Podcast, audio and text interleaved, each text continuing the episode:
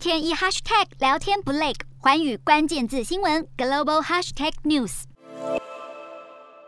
一向热闹的上海街道，现在竟然空荡荡，就连超市架上的食品也都被抢购一空。疫情严重，让许多上海人感到恐慌。二十二号晚间，社群平台上开始流传中央督察组认定上海防疫失控，而上海市府计划大动作防疫，将封城七天。对此，上海市府官方微信号“上海发布”急忙辟谣，表示没这安排。但还是有网友马上冲到超市买东西，以备不时之需。有网友表示，一再的筛检和延长封控时间，让他们感到心累。而心累的不只是上海市民，江西南昌疫情也告急。路透社报道，有一名确诊染疫的孕妇，情况万分危急，还好被送往医院后平安诞下婴儿。所幸宝宝检测结果为阴性，但宝宝和妈妈得分开隔离，并观察十到十四天。